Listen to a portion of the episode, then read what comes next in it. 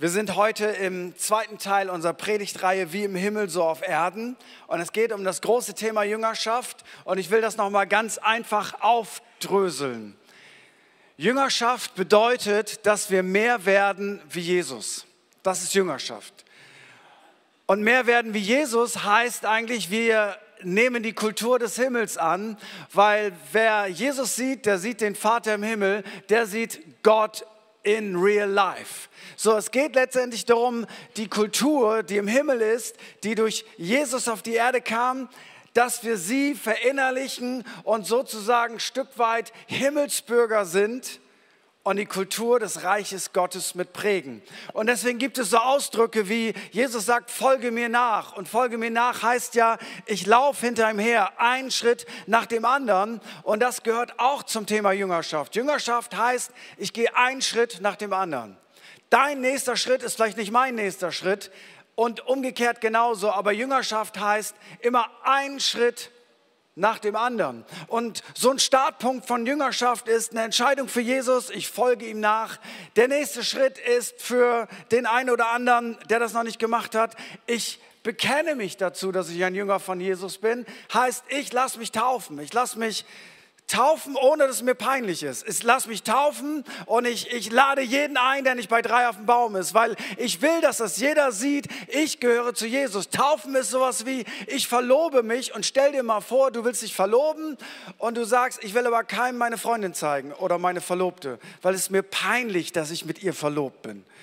Ich will mal deine Verlobte sehen, wie sie das findet. Nein, Schatz, du darfst nicht mit in meine Familie. Das ist mir ein bisschen peinlich, wenn meine Verwandten dich sehen. Nee, äh, ich möchte nicht mit dir Hand in Hand durch die Fußgängerzone laufen. Vielleicht sieht einer meiner Freunde mich. Ich würde mich schämen dafür. Da würdest du sagen, hallo, hast du einen Knall oder was? Du bist verlobt. Du solltest das jedem erzählen. Du solltest es auf Insta posten, auf, wenn du älter bist, auf Facebook oder wo auch immer. Mach das deutlich. Und ich will dir was sagen. Wie großartig wäre das, wenn wir deutlich machen, ich gehöre zu Jesus. Jeder soll das sehen und die Bibel nennt das Taufe. Jeder soll es sehen, Taufe. Wenn du das noch nicht gemacht hast, dann darfst du dich anmelden. Online, nachher gibt es einen, ähm, einen, Code, wo du draufgehen kannst. Wenn du sagst, ich habe keine Ahnung, wie das geht, immer zum Infopunkt gehen. Das ist immer der richtige Platz, um solche Fragen zu stellen. Und in Gemeinschaft zu leben, Teil einer Kleingruppe zu sein, mit Leuten gemeinsam unterwegs zu sein, irgendwo seine Gaben und Talente mit einzubringen, weil jeder von uns ist begabt, jeder von uns hat was von Gott bekommen und jeder soll das, was er bekommen hat, einsetzen. Du sollst übrigens nicht, was du nicht bekommen hast, einsetzen, sondern du sollst das einsetzen, was du bekommen hast. Vielleicht können wir dir helfen, das rauszufinden, was du bekommen hast. Und wenn du sagst, wow, Heute gibt es ja gar keine Kinderkirche. Vielleicht hast du was bekommen für die Kinderkirche. Vielleicht hast du was bekommen. Sagen, ich bin zu alt dafür. Ich will dir was sagen. Weißt du, was eines der größten Knüller ist für Kinder, wenn Großeltern ihnen was vorlesen? Das ist ein absoluter Knüller. Niemand ist zu jung und niemand ist zu alt, um am Start zu sein. Wir gucken uns heute ein paar Jüngerschaftstools an und ich will das nicht verstanden wissen als eine Reihenfolge oder die fünf Schritte, die dein Leben dramatisch verändern, sondern das sind ja mehr Dinge, in die wir hineinwachsen. Und ich möchte dir heute im Bereich Jüngerschaft ein paar Dinge mitgeben, die sind vielleicht bekannt, manche Dinge sind auch nicht bekannt, die dir helfen, die Kultur des Himmels in dein Leben mit hineinzubringen. Und ich fange mit einem Klassiker an und ich bitte dich innerlich nicht abzuschalten, weil der Klassiker ist die Liebe Gottes. Ablehnung verdirbt den Charakter. Hast du schon mal das Gefühl gehabt, du bist irgendwo und keiner mag dich? Du störst, du bist nicht willkommen, ähm, du bist nicht geliebt, du bist nicht akzeptiert. Was macht das mit Menschen? Lässt das ihr Leben aufblühen, ähm, bringt sie das an eine Position, wo man sagt, ja, ich bin ready für das Leben, ich habe Bock hier etwas zu gestalten. Nein, Ablehnung verdirbt den Charakter und Ablehnung ist ein Nährboden für Fehlhaltung. Die Bibel sagt, 1. Johannes 4, Vers 8, Gott hat keine Liebe, sondern Gott ist Liebe. Ein ganz großer Unterschied. Gott ist Liebe. Und weil Gott Liebe ist, sind wir geschaffen für Liebe. Es gibt ja diesen alten Klassiker, den ihr alle gar nicht mehr kennt. Gottes Liebe ist wie die Sonne. Hast du das Lied schon mal gehört? Ganz alter Klassiker. Ähm, aber so war, ich weiß nicht, mir fällt das immer auf. Jetzt kommt ja der Herbst, ah, der ist großartig, er wird golden. Dann kommt der Winter, den gibt es auch. Und dann kommt der Frühling. Und kannst du, dich, kannst du dich daran erinnern, ist das in deinem Gehirn abgespeichert? Der erste richtig warme Frühlingstag, was das mit dir macht? Bei mir macht das Folgendes. Ich will raus. Ich will diese Sonne aufsaugen. Ich habe das Gefühl, das Leben kommt zurück. Bei meiner Frau kommt immer Aktivismus ins Haus hinein. Sobald die Sonne da ist, kommt Energie. Ich will was tun. Und die Scheiben machen dann auch immer deutlich, ähm, ja, die Sonne war lange nicht mehr da, was wir jetzt alles sehen. Das Leben kehrt zurück. Weißt du, Gottes Liebe ist wie die Sonne. Und die Bibel sagt in 1. Korinther 13, es gibt nur drei Dinge, die du transportieren kannst von diesem Leben mit ins nächste Leben hinein. Nur drei Dinge, die im Himmel noch eine Bedeutung haben. Erstens Fußball. Blödsinn. Erstens Glaube, Hoffnung Liebe. Und Liebe ist das Größte. Das sind die Dinge, die im Himmel Bedeutung haben. Und deswegen bedeutet, Jesus nachfolgen bedeutet, in eine Kultur der Liebe hineinzukommen, aber nicht so ein, so ein Kitschding, sondern in einem, ich bin darin verwurzelt. Johannes drückt das so aus in 1. Johannes 4, Vers 16. Und wir haben erkannt und geglaubt, die Liebe, die Gott zu uns hat. Gott ist Liebe und wenn er Liebe bleibt, der bleibt in Gott und Gott in ihm. Johannes sagt nicht, weil Gott dich liebt, hat das automatisch eine Auswirkung auf dein Leben, sondern Johannes sagt, wir haben erkannt und geglaubt. Die Liebe, die Gott zu uns hat.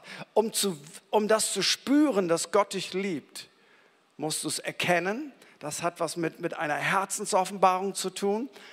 Und du musst es dann glauben. Du musst es glauben. Ich will es mal so sagen, wenn du erkannt hast, dass Gott dich liebt, dann bau doch einfach drauf.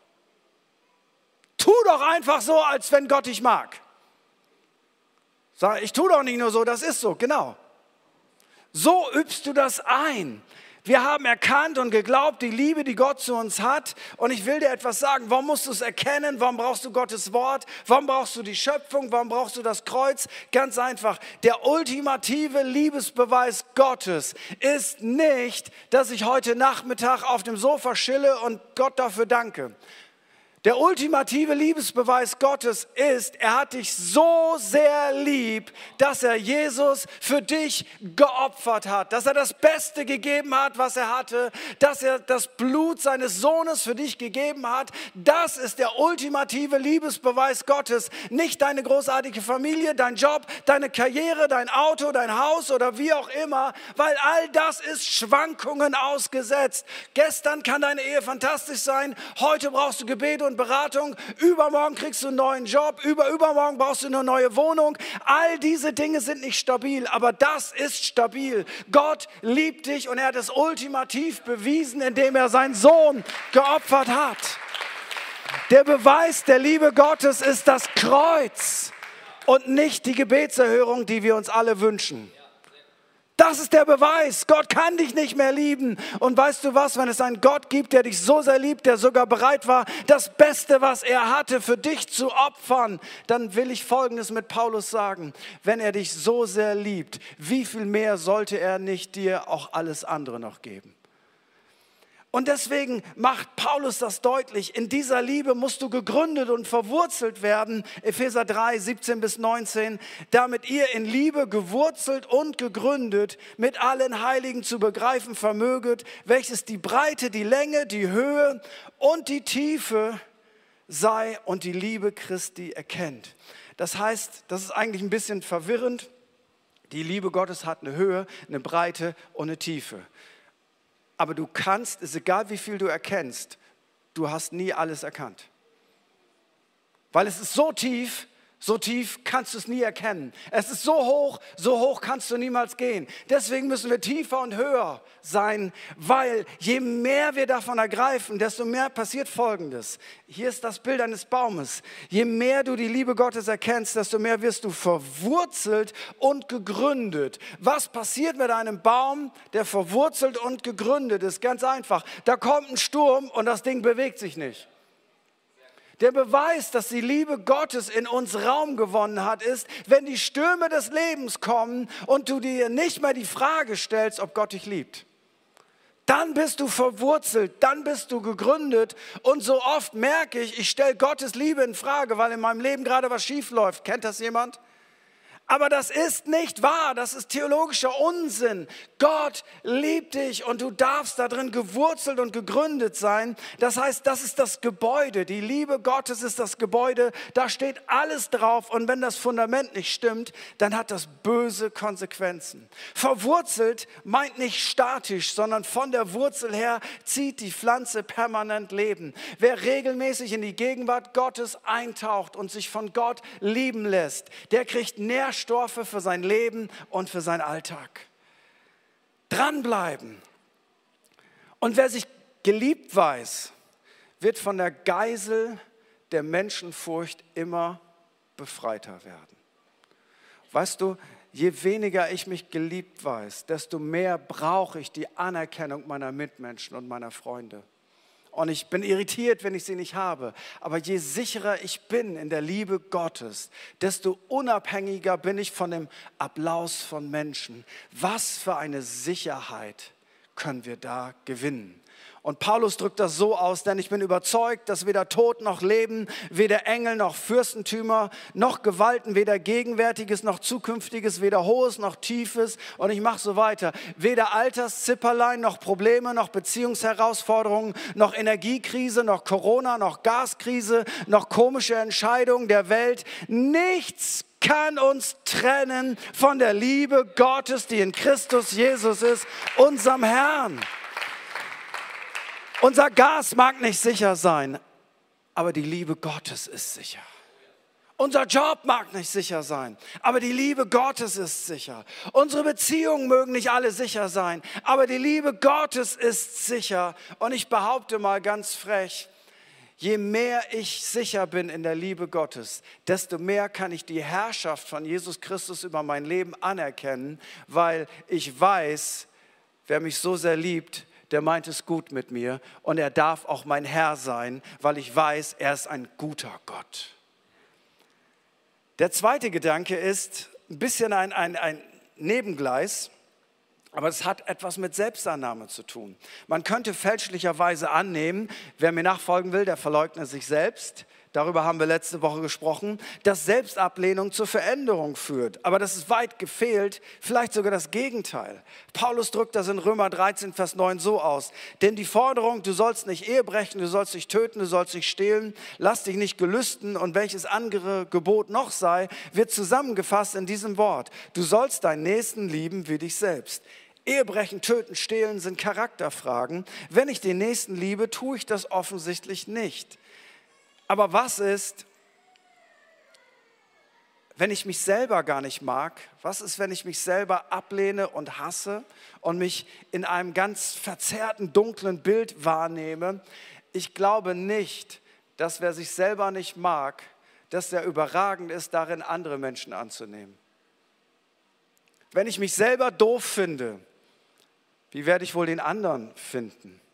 Und deswegen glaube ich, dass die Liebe und Annahme Gottes, in der wir verwurzelt sind, etwas mit unserem Selbstbild tun. Und zwar nicht, weil wir durch positives Denken und Affirmationen uns irgendwie einreden, dass wir toll sind, sondern indem wir Psalm 139, Vers 14 vielleicht buchstabieren können. Ich danke dir, dass du mich wunderbar gemacht hast. Wunderbar sind deine Werke und meine Seele erkennt das wohl. Wenn ich jetzt singe, Gott, wunderbar sind deine Werke, dann denke ich dann nicht nur an die Schöpfung und an Blumenpracht und an die Sonne und an eine tolle Küste, sondern David redet davon, du, oh Gott, hast mich wunderbar gemacht und jetzt kommt der Lobpreis, wunderbar sind deine Werke. Und weißt du was? Das über sich selber zu sagen, ist gar nicht so einfach. Das sieht gut aus. Das sieht übrigens auch so im Kalenderspruch brillant aus. Aber das ist gar nicht so einfach. Und David sagt, meine Seele erkennt das. Erkennen heißt etwas Tiefes anerkennen, etwas Tiefes verstehen. Wenn Jesus davon spricht, sich selbst zu verleugnen, so meint das sündhafte Wünsche, sündhafte Neigungen und nicht Selbstablehnung. Ich verrate dir etwas, auch wenn du es schon tausendmal gehört hast. Ähm, das ist jetzt theologisch nicht ganz korrekt. Gott liebt dich nicht nur, er mag dich auch. Also theologischer Blödsinn, aber vielleicht psychologisch verständlich. Weil manche von uns denken, Gott liebt mich, er muss mich ja lieben. Randale, Terror, irgendwas umgekippt, aber kein Kind schreit, alles gut. Einfach just for fun. Lass die Jungs Jungs sein. Gott muss mich lieben, weil er Gott ist. Er will mich aber eigentlich nicht lieben, aber er muss ja. Also so eine seelische Verwirrung. Aber einige leiden darunter. Und ich verrate dir heute etwas richtig Wunderbares. Gott liebt dich nicht nur, sondern Gott mag dich auch. Liebe ist viel stärker als mögen, aber ich versuche was Emotionales auszudrücken, was viele von uns nicht wahrnehmen. Ich möchte dir das nochmal sagen. Gott liebt dich nicht nur, er mag dich auch. Kennst du das, wenn du einem Menschen das erste Mal begegnest, dass du das Gefühl hast, der oder die ist mir sympathisch oder unsympathisch? Kennst du das?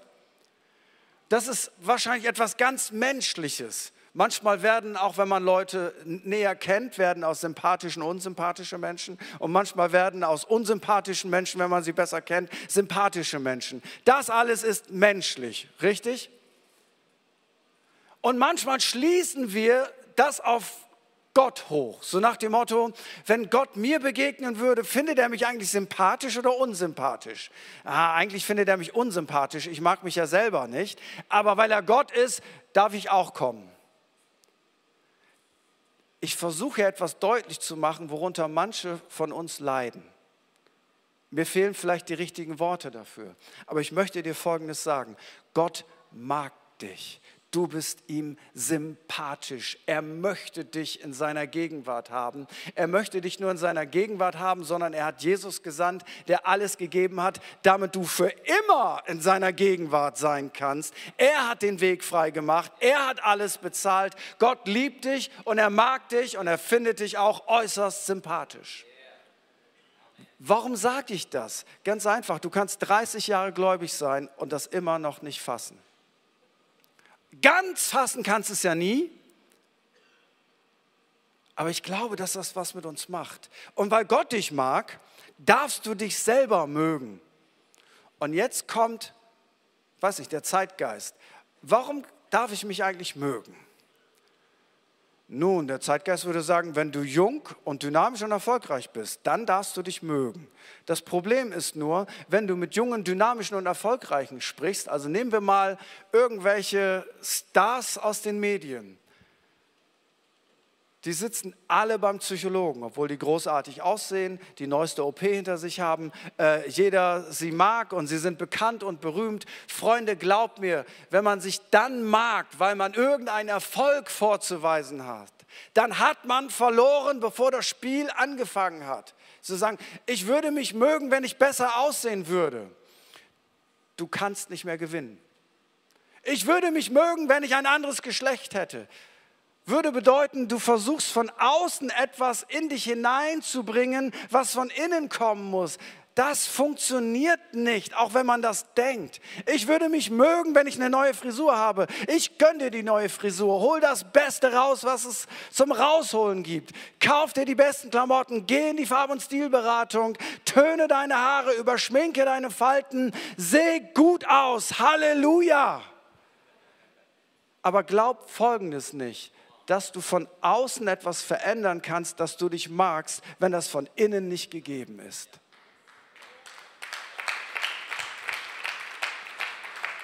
Ich begegne weißen Leuten, die alles dafür tun, um braun zu werden.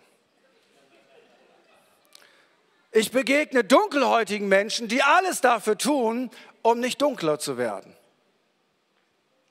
Ich habe lange genug in Afrika gearbeitet. Äh, weiße Creme, damit ich ja nicht dunkler werde. Und weißt du, was das ist? Das ist eigentlich ein Ausdruck davon, eigentlich mag ich mich nicht und ich möchte mich gerne verändern. Und vielleicht hilft mir das, wenn ich das von außen tue. Und verstehe mich nicht falsch. Ich habe auch gern mal... Ähm, braune Arme und das sieht ja nicht so käsig weiß aus. Und es ist, äh, wir sind dafür, dass du dich duscht und dass du dich schminkst, dass du das Beste aus dir rausmachst. Alles gut. Was ich nur sagen will, ist, wenn du dich von innen selber nicht magst, dann wird das Ganze keinen Erfolg haben. Weißt du, warum du dich mögen darfst? Nicht, weil du jung bist, nicht, weil du gut aussiehst, nicht, weil du Mann bist, nicht, weil du eine Frau bist, nicht, ob, weil du eine Idealfigur hast, nicht, weil dein IQ überragend ist. Du darfst dich deshalb mögen, weil es ziemlich dumm ist, wenn der Schöpfer des Universums, der, der die beste Meinung ever hat, wenn der dich mag, dann ist das ziemlich dumm, wenn du dich nicht magst. Kannst du das so von Herzen sagen? Ich mag mich. Wollen wir das mal sagen? Ich mache solche Spielchen ja fast nie, ich bin ja kein Amerikaner, aber ähm, wollen wir das mal sagen? Ich mag mich. Ich will dir was sagen, das hat die Kraft, dein Leben zu verändern. Der dritte Gedanke ist Veränderungssehnsucht. In Römer 7, 24 bis 25 macht Paulus deutlich, in mir kämpfen zwei Welten. Ich, ich lese das nicht, aber ihr findet das am Bildschirm. In mir sind zwei Welten. Etwas in mir will was Böses und das andere in mir will etwas Gutes. Und weißt du was, das festzustellen ist gut, weil du merkst, du hast eine Veränderungssehnsucht. Ich will das Gute, weil wer das nicht mehr hat, der hat schon verloren. Und diese Veränderungssehnsucht bekommen die, die Jesus lieben, weil sie von ihm geliebt sind und so sein wollen wie er, die sich selbst annehmen können, die nicht eine falsche Selbstzufriedenheit haben oder gleichgültig sind und die durch das Wort Gottes den Glauben bekommen, dass selbst charakterliche Berge durch Jesus versetzbar sind. Weil es führt zu dem vierten Punkt Wahrheit. Johannes macht deutlich in Johannes 17, Vers 17, heilige sie in deiner Wahrheit, dein Wort ist Wahrheit. Zwei Dinge, die wir lernen. Erstens, Wahrheit heiligt. Zweitens, Wahrheit ist nicht relativ, sondern Wahrheit ist Gottes Wort. Das ist vielleicht die Hauptherausforderung im 21. Jahrhundert für uns Nachfolger von Jesus Christus, dass wir sagen, es gibt eine absolute Wahrheit und diese Wahrheit wird von Gott ausgesprochen. Übrigens, ich habe nicht die absolute Wahrheit, meine Kirche hat nicht die absolute Wahrheit, du hast nicht die absolute Wahrheit, das meine ich nicht, aber ich meine, es gibt eine absolute Wahrheit und die liegt bei Gott und sie ist Gottes Wort. Und da, wo wir Gottes Wahrheit relativieren, wird am Ende eine ethische Verwahrlosung die Folge sein. Das Gegenteil von Heiligung und Jüngerschaft. Und es liegt Kraft in dem Bekenntnis, dein Wort ist Wahrheit. Und das anzuerkennen, ist nicht ein Schritt zurück, sondern ein Schritt nach vorne, weil Paulus sagt zu Timotheus, jede Schrift ist von Gott eingegeben und nützlich zur Belehrung, zur Überführung, zur Zurechtweisung, zur Erziehung in der Gerechtigkeit, damit der Mensch Gottes vollkommen sei, zu jedem guten Werk ausgerüstet. Und jetzt kommt der Unterpunkt. Die Wahrheit hat in sich eine besondere Kraft. Jesus drückt das so aus in Johannes 8, 30 bis 32. Als er solches redete, glaubten viele an ihn. Wow, Gläubige, Nachfolger von Jesus.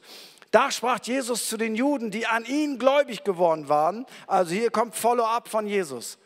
Die Leute waren gläubig geworden. Was ist jetzt wichtig? Wenn ihr in meinem Wort bleibt, so seid ihr wahrhaftig meine Jünger und ihr werdet die Wahrheit erkennen und die Wahrheit wird euch frei machen. Das ist der Prozess. Du kommst zu Jesus mit deinem Mindset und Jesus sagt, wenn du jetzt in meinem Wort bleibst, dann wirst du die Wahrheit erkennen, nicht nur die Wahrheit hören, du wirst sie erkennen und dann hat die Wahrheit die Kraft, dich frei zu machen. Definition von Jüngerschaft bei Jesus ist in Gottes Wort bleiben, Gottes Wort leben. Weil das hat Verheißung, weil wir werden durch Gottes Wort Wahrheit erkennen und frei werden. Weil ja, das ist auch wahr. Jeder ist subjektiv, aber Gott ist objektiv. Und je mehr wir uns mit der Objektivität Gottes beschäftigen, desto objektiver werden auch wir werden.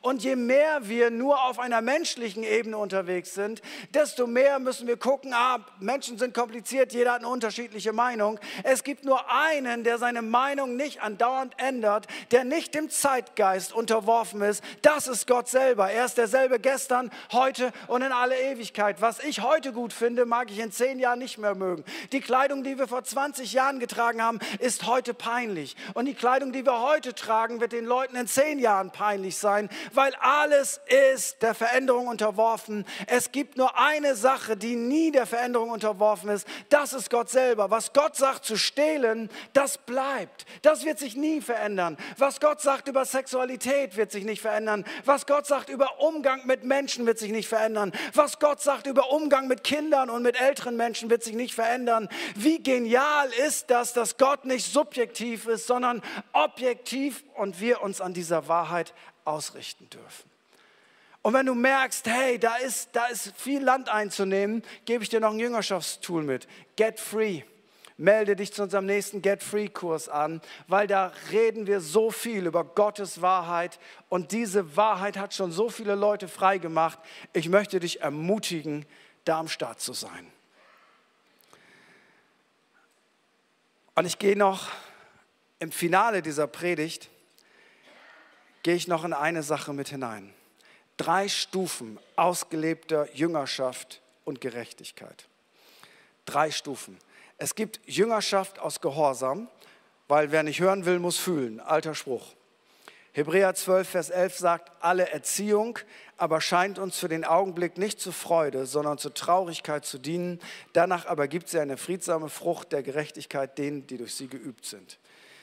Jüngerschaft aus Gehorsam, weil ich weiß, ah, gibt Ärger, wenn ich das nicht tue, ist eine Stufe von Jüngerschaft. Und ich möchte, möchte mal so ein, ein Wort, das, das ziemlich unbeliebt geworden ist, äh, ein Wort hier rechtfertigen. Und dieses Wort heißt Gehorsam.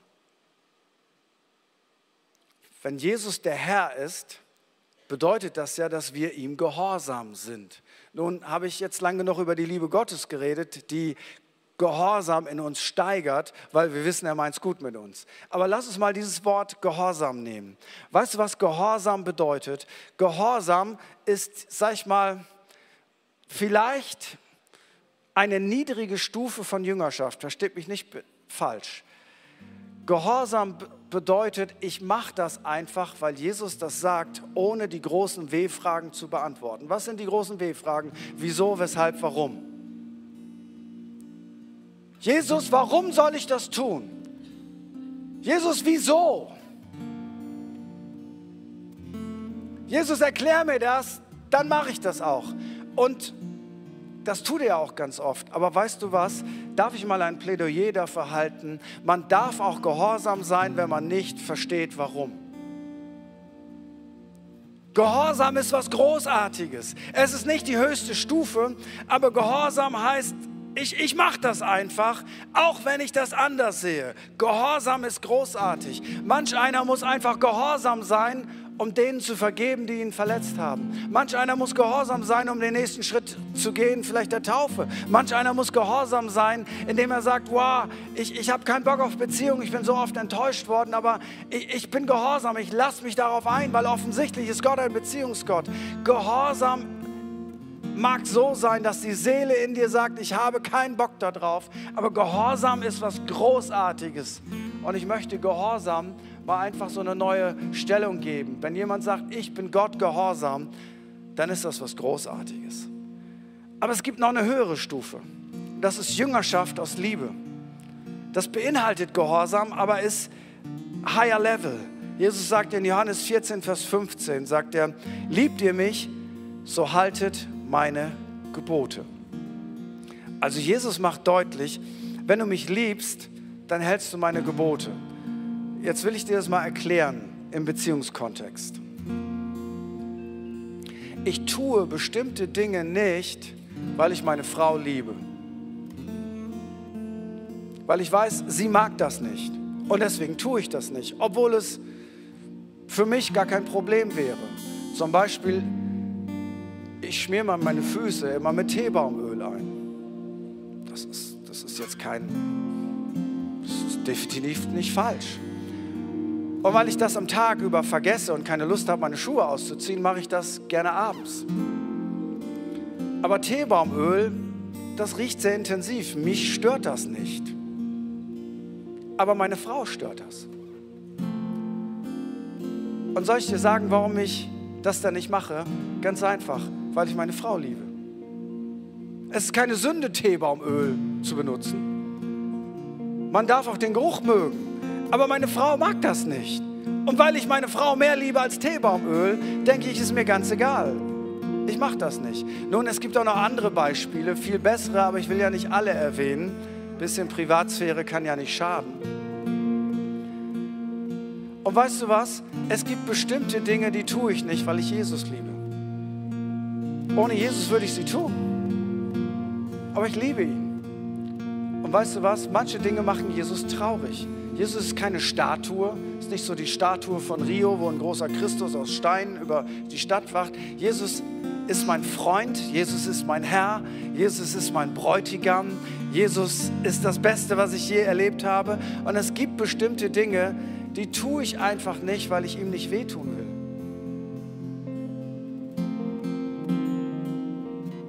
Und die höchste Stufe für mich von Jüngerschaft ist, wenn ich ihn so weit erkannt habe, dass ich Jüngerschaft aus leidenschaftlicher Überzeugung lebe. Römer 12, Vers 9. Hasst das Böse, haltet fest am Guten. Nun, der kleine Junge, der seine Hand auf diese wunderbare rote Herdplatte legen will, auf dieses herrliche rotglühende Ceranfeld und er denkt, wie toll sieht das aus, ich möchte meine Hand darauf legen und Mama sagt, nein. Und der Junge denkt, ah, ich würde das gerne tun, aber ich kriege was auf dem Hintern, also vor 20 Jahren, heute ja nicht mehr. Ähm, äh, das tut weh. Ich kriege Handyentzug oder ich muss mein Zimmer aufräumen oder whatever. Mache ich nicht. Aber ich würde gerne, aber Mama hat Nein gesagt. Ich bin gehorsam. Das ist okay. Die zweite Stufe ist, ah, ich liebe Mama. Ich mache das nicht, weil ich Mama liebe. Die möchte das nicht, also tue ich das nicht. Und die dritte Stufe ist, ich habe verstanden, Mama würde niemals Nein sagen, wenn es was Gutes für mich wäre. Es gibt nur einen Grund, warum Mama Nein sagt. Das wird mir wehtun. Und Mama möchte nicht, dass ich mir wehtue. Ich habe es verstanden. Bye bye heiße Herdplatte. Und weißt du was? Wenn du eine enge Erkenntnisbeziehung zu Gott hast, das kannst du daran merken, dass du nicht nur aus Gehorsam das tust, was Jesus dir sagt, nicht nur und nur alles in Anführungsstrichen, weil du ihn liebst, sondern weil du ihn verstanden hast, weil du ihn kennst. Du verzichtest auf Sünde, weil du weißt, ich verbrenne mich, es tut mir weh, ich kenne ihn. Er würde mir nie etwas vorenthalten, was nicht gut für mich wäre, weil Gott ist ein liebender, großartiger Papa. Und ich entdecke so viele Christen, die oft so viele Jahre gläubig sind und fröhlich in Sünde leben. Und du denkst, es reicht, um in den Himmel zu kommen, aber du hast Gott nicht verstanden. Du hast ihn nicht verstanden. Lass uns zusammen aufstehen.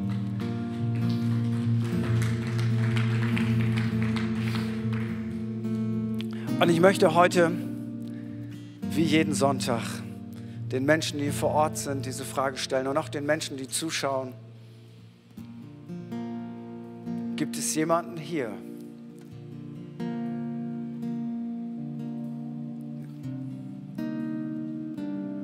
der sagt, ich würde gerne meinen ersten Schritt auf Gott zugehen.